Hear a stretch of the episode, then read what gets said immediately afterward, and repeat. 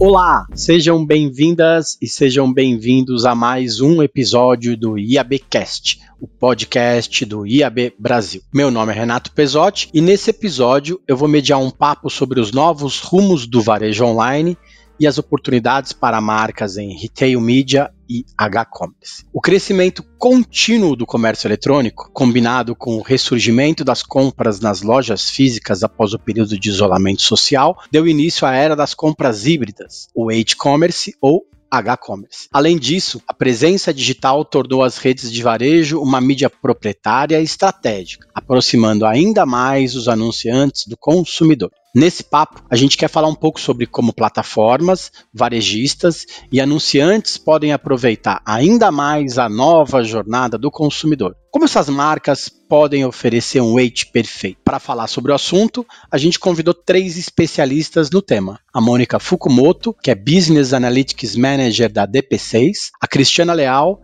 diretora de Retail Media e Monetização de Dados do Grupo Carrefour, e a Luísa Fontana, que é Head de Retail B2C da Heineken. Tudo bem, Mônica? Prazer te receber para o bate-papo de hoje. Tudo bem, Renato. Obrigada pelo convite. Muito legal estar aqui para falar de um assunto que é tão relevante para o nosso mercado é, e ao lado de mulheres aí que eu admiro tanto e que são super referência no tema. Legal, obrigado. Oi, Cristiana. Muito obrigado por aceitar nosso convite. É ótimo falar contigo. Oi, gente. Muito boa tarde, Renato, Luísa, Mônica. Obrigada pelo convite. Vai ser uma honra falar desse assunto que a gente tanto gosta. E como a Mônica falou, com super mulheres aqui do meu lado para a gente discutir. Legal, obrigado. Obrigado pela presença, Luísa. Bom ouvir também sobre as novidades do ponto de vista do anunciante. Com certeza. Obrigada, Renato, pelo convite. Meninas, prazer enorme estar falando aqui também com vocês. A gente tem certeza que vai ser muito bacana e, e vamos lá falar sobre esse tema que eu particularmente adoro.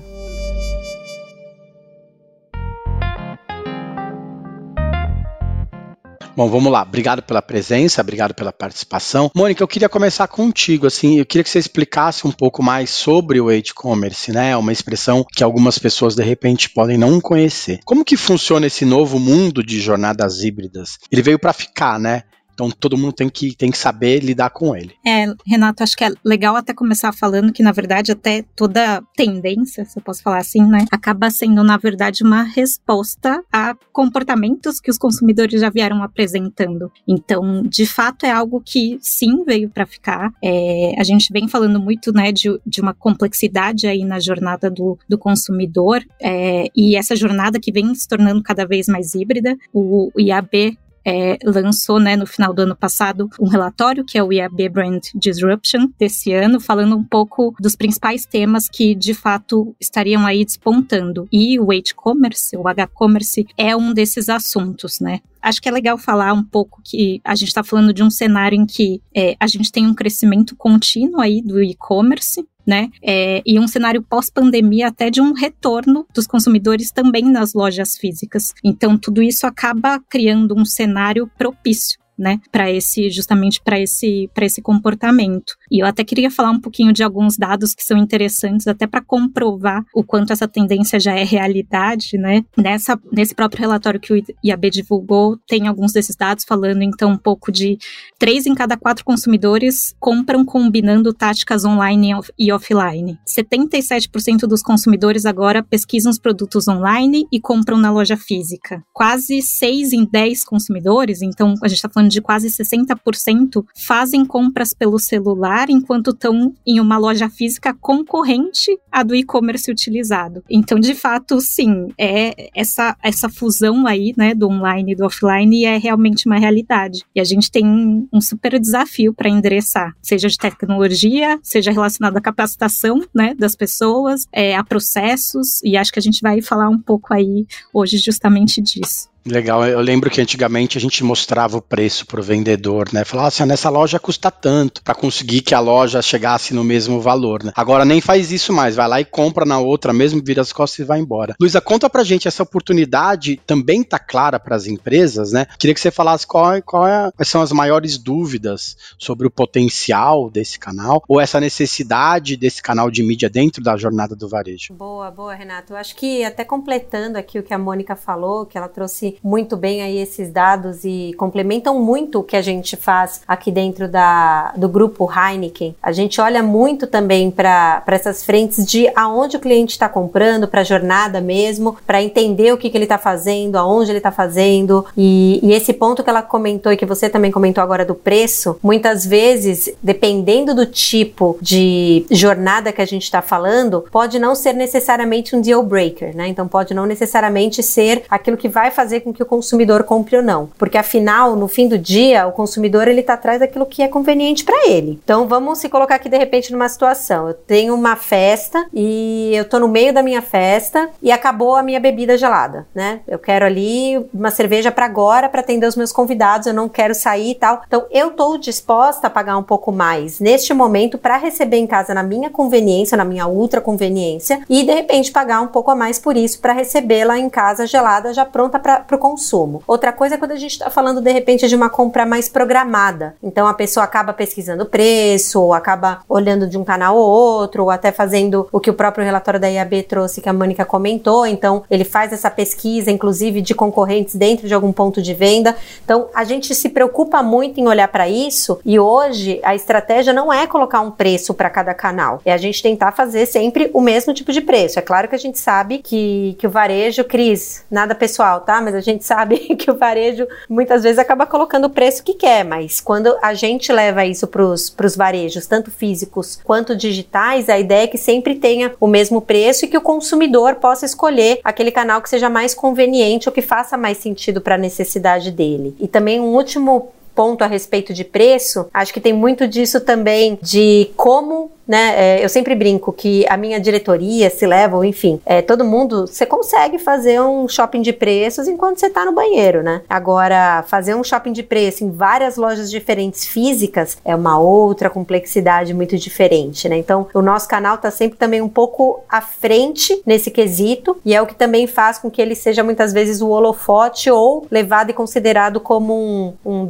um detrator, um ofensor de preço. E isso não, não é 100% mais verdade É legal você falar como holofote, né? Porque é, o canal do varejo se torna esse holofote para o consumidor, né? Ela vai lá, pesquisou e ele resolveu comprar em uma das marcas que está ali mostrando para gente. Cris, conta para gente um pouco desse lado varejista, né? O mercado de retail media cresceu, deve movimentar mais ou menos um bilhão de reais na América Latina esse ano. Quais são as maiores dúvidas e, e quais são os desafios que chegam para vocês todos os dias? Bom, vamos lá. Eu gosto muito de falar que eu acho que um da visão varejista primeiro aqui, Renato, o maior desafio, eu diria que para os varejistas não nativos digitais é a mudança de mindset, né? A mudança cultural. Estabelecer um pouco uma governança clara de que o retail media, ele não veio para trocar o dinheiro de bolso, né? E o dinheiro vem do trade marketing. É, e sim, ele veio para buscar um dinheiro que até então não existe no nosso jogo, que são as verbas publicitárias das marcas, né? As verbas de marketing das marcas, né? Então, com isso, era explicar que o trade marketing, ele não necessariamente ele é excludente dessa cadeia. Ele pode ser somado ao contexto, porque muitas ações de trade, elas são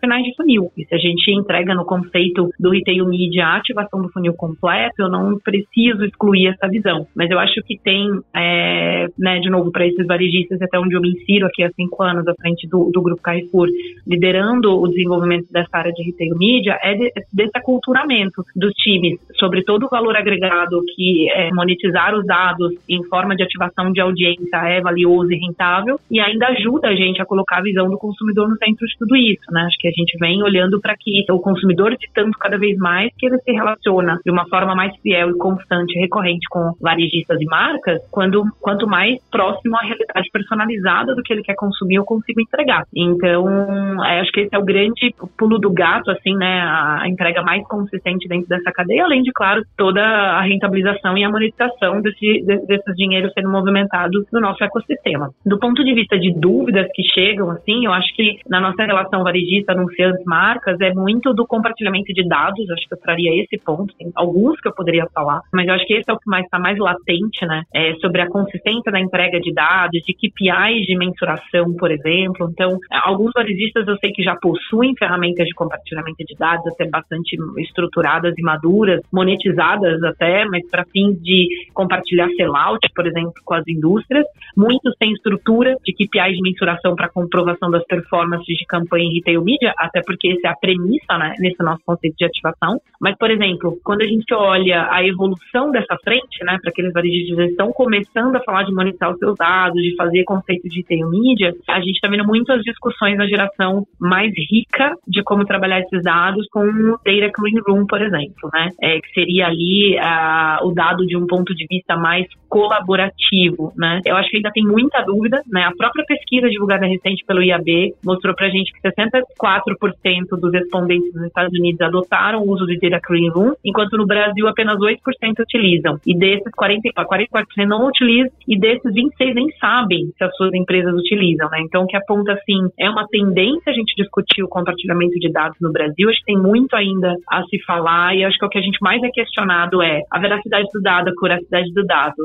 a credibilidade do dado e até nessa relação madura para que a gente avance num dado compartilhado de uma forma mais colaborativa. Acho que essa é a contribuição que eu deixaria aqui, Renato. Legal. Mônica, falando desse tema de, de compartilhamento de dados e também do lado do KPI de mensuração, né? A mensuração, a métrica, às vezes é vista com, com um pouco de reticência, né? Ah, será que fui eu que vendi? Será que não fui eu que vendi? Será que o consumidor chegou por outro canal e acabou comprando? Mas para quem que vai o, o, o, troféu, né? A medalha de venda, né? Como que essa vocês têm trabalhado para a gente chegar numa conclusão mais prática de como, como foi esse sucesso? É, acho que é legal falar que realmente esse ponto dos indicadores e das métricas é um dos acaba entrando como um dos principais atributos, atributos mais relevantes que aparece até em algumas das pesquisas mais recentes falando de por que, que os varejistas e as marcas estão se interessando tanto pelo assunto. E essa parte dos indicadores é super o core, o centro da, da discussão, né? Acho que a gente começa até, é importante falar que a gente está falando de uma capacidade aí de uma atuação no funil de maneira completa.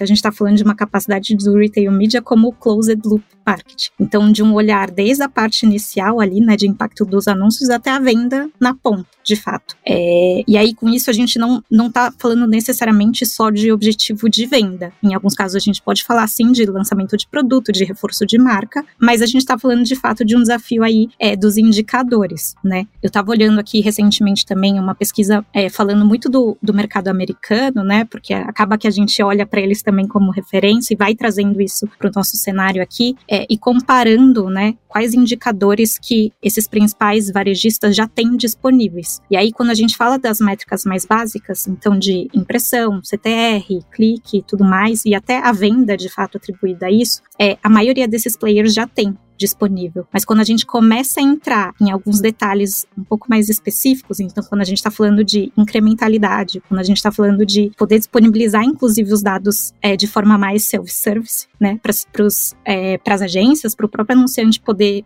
mexer nesses dados e analisar para isso com mais detalhe, focando em otimização, é, isso ainda lá também já é um desafio, né? Ainda é, tem um, um, caminho a ser trilhado. A gente fala, tem falado muito é, no próprio comitê do IAB sobre de retail media, falando muito de padronização, desafio de padronização, inclusive desses indicadores, é, que é muito do que a gente tem como desafio do mercado em si. É, e é, isso não isso não é só para os varejistas, mas é também para as marcas, é para os anunciantes, é para as agências, para facilitar a conversa entre eles e até para dar mais credibilidade também para o tema. Então, quando a gente está falando de incrementalidade, por exemplo, existe uma super discussão de um padrão, de como de fato fazer o cálculo disso. Então, quando a gente está falando de incrementalidade, a gente está tentando simplificar, a gente está falando de tentar até isolar e atribuir especificamente a esse, desse investimento a esse retorno específico. E ainda tem, de fato, um desafio de padronização. E acho que muito do. E aí, aproveitando, né, para falar um pouquinho do comitê, mas é que muito do esforço que a gente vem fazendo é para juntar todos esses players para a gente, de fato, discutir construir isso para o mercado. É, a gente fala que na época que a gente estava discutindo lá no início, né, na época digital lá, inicial, quando a gente estava falando ainda de mídia programática, isso foi feito também, isso foi construído, né? Os, a gente chegou a discutir sobre padronização de métricas. É, e acho que a gente está num momento aqui parecido de como a gente, como a gente junta, né, e colabora entre todos os players para ir construindo também isso. Então, acho que a gente está exatamente nesse momento e por isso também é super importante essa discussão juntando todos esses players, porque de fato tem um desafio ainda aí de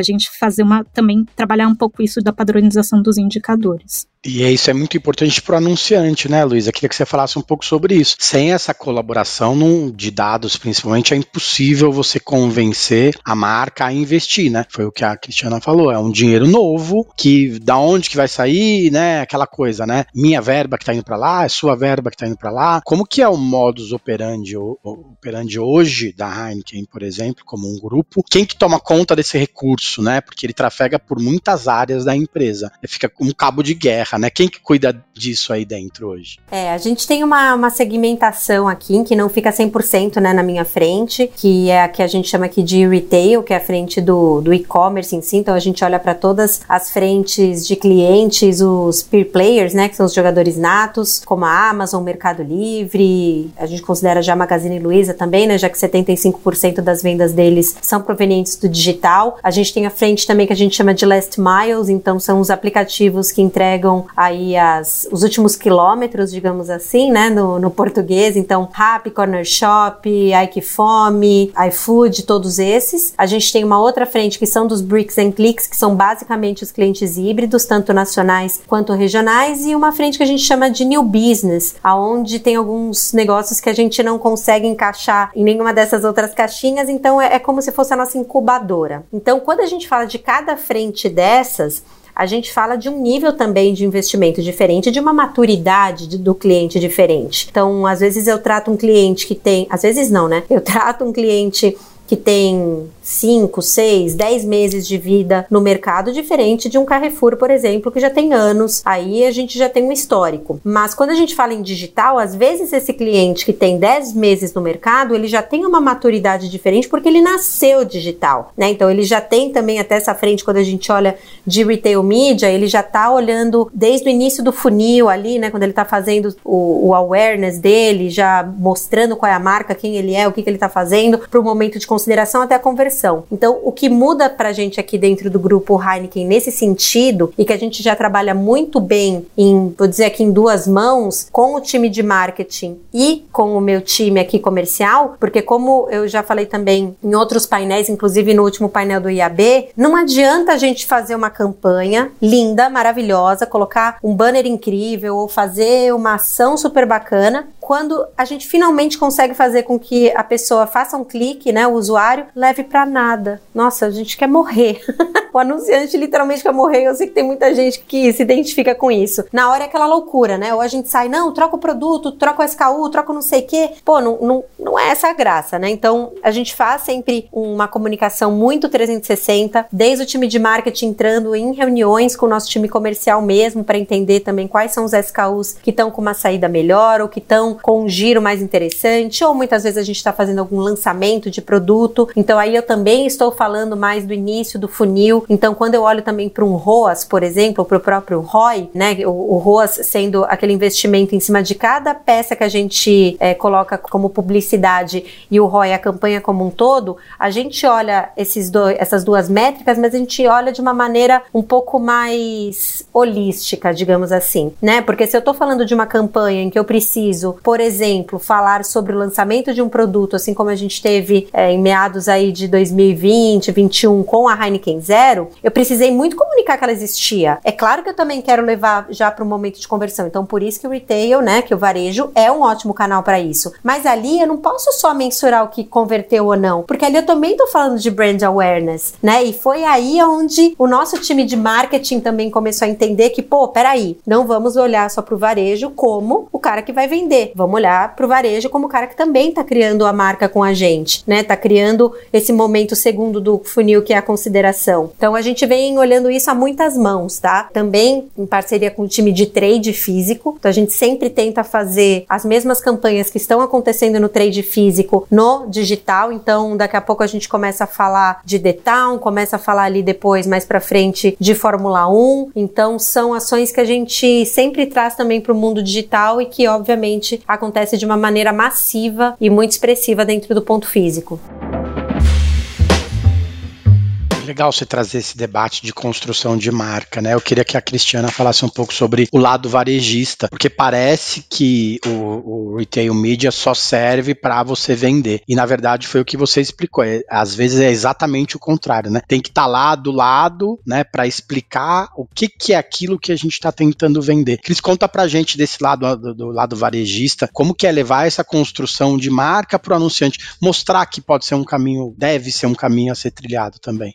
Perfeito ponto da Lu é, para falar disso, Renato, porque eu acho que é exatamente isso que vem né, claramente para a gente provando o potencial do retail media, porque se eu tenho, imagina, é, a gente é a cadeia assim, de, né, o canal onde o cliente faz a compra do produto dele. Então, imagine que se eu tenho um potencial enorme de criar frequência e recorrência com o consumidor, e aí todo o nosso time de, de CRM, de UX, de Customer Experience trabalham diariamente para a gente conseguir cada vez mais crescer fortalecer a nossa base né, de usuários do nosso sistema de fidelidade, nosso programa de fidelidade, trazendo essa frequência e recorrência, isso significa que esse consumidor ele pode se tornar um cara heavy user né, do meu, dos meus canais para compra. O que, que significa? A frequência dele é muito grande comigo. Então, isso já mostra que ele espera desse varejista, espera da gente também promover para ele novidades, lançamentos. Quantas campanhas a gente já fez aqui? Eu poderia colocar inúmeras delas como um case para gente de campanhas que não necessariamente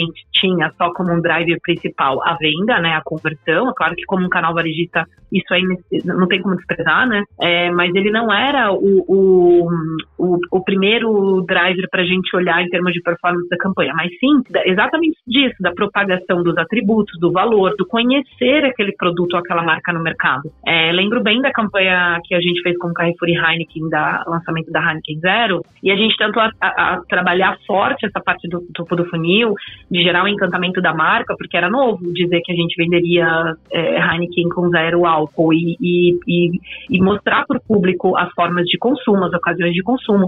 Então, imagine, se eu já tenho esse consumidor hoje que já consome, ou aqueles que não consomem, podem ser é, tem propensão a consumir esse tipo de, de produto, e eu, como varejista, estou na relação semanal, quinzenal, diária com ele, porque ele está sempre no ecossistema fazendo compra, de saber que ele pode ser um potencial comprador de, um, de uma Heineken Zero Álcool e falar, poxa, legal, eu vou passar a ser consumidor dessa marca porque o Carrefour ofereceu isso em parceria com a Heineken para mim. Então, veja, eu vou, lógico, alimentar até um final de funil para uma conversão, mas a gente fez muitas e faz muitas ações de sucesso é, com boas KPIs de mensuração com as marcas, olhando para o ponto de vista de gerar a necessidade de compra, ou gerar a vontade de consumo, ou gerar a recorrência e a frequência, inclusive, que eu acho que é o, é, é o grande valor para a gente como varejista e, e atraído por uma marca. Legal. Luísa, conta para gente um pouquinho também de como vocês lidam com essa ansiedade, né? Queria que você falasse sobre esse processo de criação, de construção de marca, só que tem que vender, né? Como que fica esse do dia a dia? Com certeza, com certeza. Mas a Cris complementou que eu, o que eu comecei aqui muito bem também. É, e é bem isso mesmo, a gente precisa não olhar só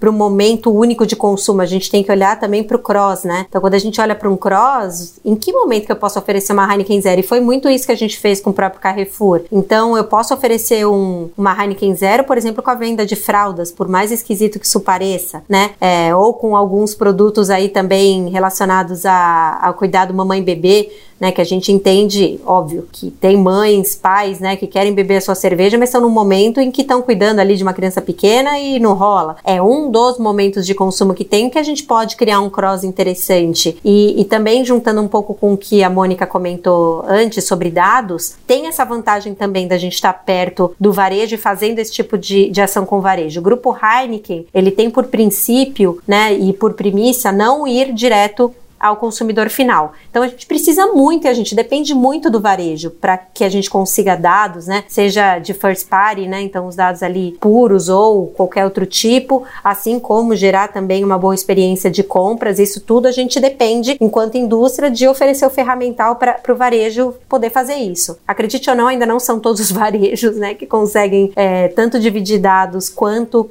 fazer um bom trade digital, mas na hora que a gente vê isso acontecendo e que a gente oferece também esse ferramental e, e vê os varejos fazendo e aplicando esse tipo de, de estratégia, né? Vou, vou chamar assim, ou de. Acho que estratégia não era a sua palavra, tinha alguma outra que me fugiu, mas daqui a pouco eu lembro. Mas vem dos varejos trazendo também o que as indústrias mostram que é o que funciona também para vender, a gente sabe fazer o produto de qualidade e o varejo sabe vender com qualidade, né? Isso independente aí do canal que a gente também já falou desde o início. Então, nesse quesito também o grupo Heineken já está bem desenvolvido, já está mais, posso chamar de senior, né? Mais adolescente aí, mais adulto, que a gente começou como um bebê há quase quatro anos e foi ganhando corpo muito rápido. Obviamente, a pandemia deu essa empurrada muito grande, mas foi algo que, que não foi por um período só, sabe? Ele entrou e ficou perene, é algo que já está agora aqui colocado no nosso DNA. Legal. Bom, posso falar por experiência própria que o principal combo aqui de casa durante algum tempo foi fralda e cerveja zero. Mas deixa pra lá. Ó, oh, não falei nenhuma besteira, então. Nenhuma, de longe, de longe. que bom. Mônica, conta pra gente, a, acho que a Luísa tocou num ponto, né, muito, muito recente, né? Quais são os desafios do ponto de vista tecnológico para implementar essas campanhas no varejo? A Luísa comentou até que tem alguns varejistas que não têm, né, não trabalham com isso. O ecossistema já está preparado para isso? Quem que pode procurar vocês para de repente pedir ajuda ou pedir auxílio de como entender um pouco mais de como tudo funciona? Olha, Renato, acho que começa por a gente falar que a gente precisa integrar ferramentas de naturezas distintas. Então a gente está falando desde mídia, analytics, audiência, informações de estoque de produto, de personalização, né, de, dos criativos e tudo mais. Então a gente está falando de fato é de uma combinação aí, inclusive de áreas diferentes. Mas acho que o core até do, do grande desafio que a gente está falando é um pouco do que a Cris comentou lá no início, é de ferramentas que apoiem a colaboração de dados de fato tem se falado muito sobre DCR, que são os Data Clean Rooms, que viabilizam esse compartilhamento, né? Que viabilizam esse match aí de dados, ajudam a viabilizar a ativação e, enfim, apoiam até em mensuração de fato e tudo de maneira, enfim, respeitando as regulamentações de privacidade, que é um assunto enfim, super também essencial para o que a gente está falando aqui, e para viabilizar esse, esse compartilhamento e essa troca, essa colaboração de dados entre marcas e varejistas. Então, como que a gente faz esse enriquecimento de dados? É, então, de fato, quando a gente está falando desse assunto, essas é, ferramentas que são voltadas para colaboração são o grande ponto de discussão. A Cris até já comentou alguns dos dados. Quando a gente está falando aqui localmente, né, no Brasil, ainda tem um super desafio e eu acho que tem uma adaptação de todos os lados, né? Das próprias ferramentas e das soluções de se adaptarem para esse cenário, tanto dessas novas necessidades, quanto quando a gente está falando de uma parte também de fato de regulamentação e de privacidade. Tem um desafio aí de adaptação dos varejos também, então, para como eles é, se adequam e, a, e, aderem né, a essas novas ferramentas, e as marcas e as agências, desde como integra isso nos seus, nas suas estratégias de mídia, né, nos seus planos de mídia, a como vai olhar para esses dados. Então, além da, né, da questão de o quanto as ferramentas estão preparadas, o quanto nós que operamos essas ferramentas estamos preparados de fato. Então, acho que quando a gente está falando principalmente, é que a gente não fala mais só de digital, de fato a gente está falando aqui né, de estudo integrado, mas quando a gente está falando aqui desse nosso mercado, tem uma agilidade de adaptação que é super importante. Então, como a gente também vai navegando por isso com uma agilidade maior, né, é, entendendo esses novos conceitos para de fato conseguir trazer essa resposta, até pensando em como prover uma melhor experiência para o cliente, porque acho que no final das contas, todos esses players estão muito olhando para isso, né? Então, realmente essa parte tecnológica é um ponto a ser discutido, mas também é muito quem está operando essas tecnologias. Não, Mônica, e assim, tem um ponto de, de que mudou, tal, talvez tenha mudado depois da pandemia, que as pessoas estão aceitando melhor as novidades, né? Não é, não tem mais aquela, aquela pessoa que entende tudo de todos os assuntos o tempo todo. Todo mundo quer saber um pouco mais. É, aqueles gurus do século passado, do do século passado, não, de 2020 para trás, não existem mais, né? Todo mundo vai, a, aceita, né?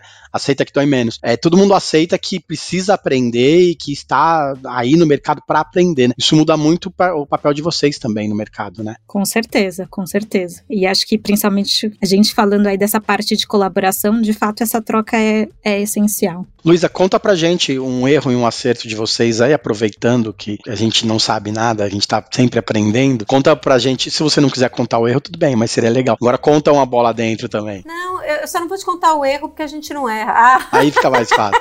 Não, imagina, imagina, tô brincando. Eu vou começar pelo acerto que é sempre mais, mais bonitinho, né? Mas a gente fez uma campanha há, há um tempo atrás com um varejista e a gente se utilizou de uma mídia que a gente já tinha no final de uma Libertadores e simplesmente colocou um QR Code e um, uma chamada ali durante a propaganda que a gente tinha, né? O spot ali, a inserção que a gente tinha dentro do jogo, só colocou um QR Code, né? Então falou ali sobre, inclusive, a Amistel, né? Que é a patrocinadora oficial da Libertadores, e a gente falou, né? compra ali sua Amistel tal, mas era um varejista que não é de entrega imediata, né? Então, aquele é, é mais voltado para uma frente peer player a gente teve uma grata, muito grata surpresa é, por dois motivos. Um, porque a gente viu que a gente conseguiu vender mais de 50 mil packs de Heineken, é, perdão, de Amistel 350 mililitros em menos de 24 horas. Na verdade, em duas horas ali, né, durante o período do jogo. O número de acessos foi gigantesco, então foi bem legal porque o site ali também estava bem preparado para isso.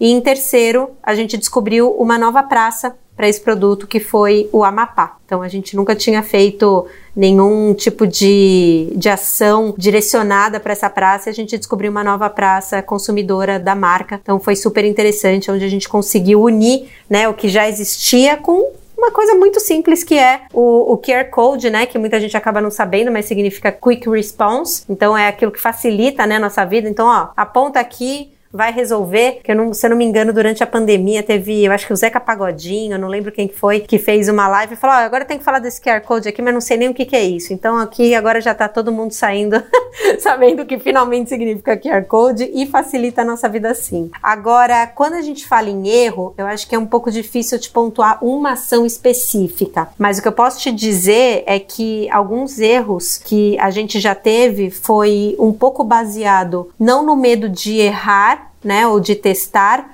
mas um pouco com aquele freio de mão puxado. Então teve uma vez também que com um varejista last mile aí, desses de entrega mais rápida, em que a gente estava testando fazer entrega de produtos RGB, que são produto, é, que é um produto né, de 600 mililitros retornável, garrafa retornável. Deu um mês ali, viu que o resultado foi, foi baixo, ou enfim, a gente não tinha necessariamente setado qual que era o target, mas a gente estava fazendo para testar em um mês, viu que estava baixo o número, o varejista se desesperou e falou: não, vamos tirar o negócio do ar. Então, foi um, um, exemplo de algo que eu diria, não necessariamente que foi um, um failure, né, ou algo que realmente falhou, mas é algo que eu a gente teve um aprendizado muito grande que os tempos e movimentos do digital nem sempre são assim tão rápidos e tão ágeis. Então vou colocar numa semana e na outra semana já vou ver que vai ter um super resultado. Não é assim. Né? A gente às vezes tem que dar tempo ao tempo. Nesse caso, inclusive, do retornável, a gente tem que observar que é o retorno a um tipo de costume que a gente tinha, né? No passado era muito normal aí, talvez para os nossos pais, da, da, falando da minha geração, né? Com 36 anos, então para os meus pais, para os meus avós, de levar ali garrafas de cerveja ou de refrigerante na padaria ou em botecos, enfim, para trocar, né? Por a garrafa de vidro já com o líquido. Só que isso hoje está sendo resgatado. Então a gente leva um tempo a mais para fazer isso acontecer. Então o que eu também diria é dê tempo ao tempo, né? Não vamos colocar já ali algumas metas super mega traçadas e em um mês se não der certo pega e tira. Não, espera, vai com um pouco mais de calma. Né, vamos, vamos dar tempo ao tempo também nesse canal, que muito embora ele seja muito rápido, muito ágil, muito tudo, ele também requer um, um tempo de maturação, mesmo depois de tanta evolução durante o período da pandemia. Cristiana, eu queria que você falasse, aproveitando esses tempos e movimentos da Luísa, queria que você falasse, que você me respondesse a pergunta do milhão, né? Como que constrói esse age perfeito? Como que você junta o consumidor? Os varejistas são muito importantes nesse ponto. Como que você junta o consumidor e o anunciante para todo mundo ficar feliz? Verdade, eu concordo. A pergunta do milhão, acho que todos nós estamos trabalhando nessa caminhada, mas curioso que hoje mesmo eu estava participando de uma reunião interna aqui sobre um pouco pouco das construções do futuro, né, de algumas é, estratégias que a gente está fazendo aí para 2024. E esse era um ponto que a gente estava discutindo, né, é, o quanto a gente consegue trazer, por exemplo, né, quando o olhar do nosso digital, do nosso e-commerce, da nossa homepage, do ecossistema ali, vai um exemplo do Carrefour, o próprio Carrefour, a gente também tem o Santos Clube e o Atacadão, mas olhando ali é como que a gente preserva a experiência do usuário e a gente consegue trazer essa, hum, esse adicional, né, ou essa visão é, mais programática para os espaços nativos que a gente tem hoje da nossa homepage, trazendo rentabilidade para o nosso negócio, trazendo boa performance para as marcas, mas, em primeiro de tudo isso, preservando a navegação do usuário, né? Não, não, a gente não é fazendo interrupções que sejam negativas do ponto de vista do usuário para que a gente consiga ser destrutivo no que é o core inicial, que é primeiro a venda ali, né? O que movimenta aquilo que é recorrente para a gente. Então, eu acho que é uma preocupação, Renato, de todo mundo que está trabalhando um pouco com, com, com esse conceito do retail media, quanto a gente realmente consegue trazer. E eu acho que a gente tem que ser um pouco mais ativo também, né? Em alguns momentos a gente, as marcas provocam o varejista varejista, porque querem as suas campanhas, a gente tem a sazonalidade, a gente olha para isso, e acho que cada vez mais é uma colaboração, é uma troca de uma via de mão dupla. A indústria sim tem o calendário dela, as suas ativações das suas marcas, mas eu também posso ditar algumas tendências, né? Porque se eu já vou e tô, estou avaliando a minha, a minha performance, já sei que aqueles usuários a gente falou muito da construção de audiência preditiva. Eu já falei isso em alguns fóruns recentes, né? É, que a gente Primeiro, quando começou a olhar para a questão que eu, eu, como varejista, tenho um poder de construir uma audiência qualificada, eu olhava a construção dessa audiência, parei de falar um pouco de clusterização, comecei a falar um pouco de CPF e comecei a cada vez mais personalizar à vontade individualmente, como eu vou ativar essa pessoa, né, e não mais por um grupo de similaridade. Agora a gente está evoluindo também para olhar futuro. Eu já eu, eu como varejista tenho condições de saber quanto de cerveja eu vou vender o mês que vem. Então eu também posso buscar as marcas que tenham fit com aquela tendência que eu já sei que eu vou provocar nos consumidores. Então, eu construo uma audiência mais preditiva. Tem um valor absurdo para as marcas, mas também entrega aquilo que o consumidor quer comprar. Então eu estou olhando ele no centro de tudo, né? E para a gente é rentabilização, porque tem grandes marcas marcas aí que fazem já, né, o nosso, o nosso movimento de venda como varejista. Então, acho que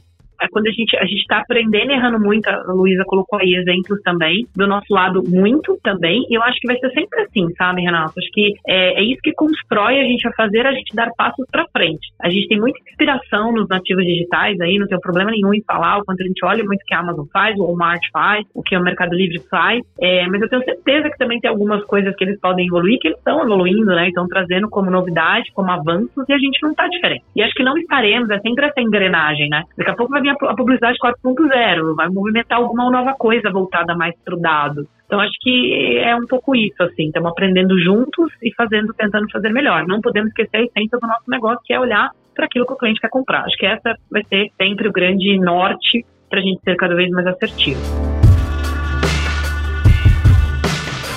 Fazendo um resumo, é, tem que ser ativo, tem que ser ágil, tem que ter performance, rentabilidade, desde que a navegação continue boa para todo mundo. Em resumo, eu acho que é o, é, é o que a gente falou nos 40 minutos do nosso papo, né? É, aliás, o papo está excelente, mas infelizmente o nosso tempo acabou. Eu queria agradecer muito a participação da Mônica, da Cristiane e da Luísa nesse grande bate-papo. Lembrando que no site do IAB vocês encontram mais conteúdos sobre publicidade digital e por aqui vocês podem escutar outros episódios do IABcast. Valeu, gente, obrigado e até mais.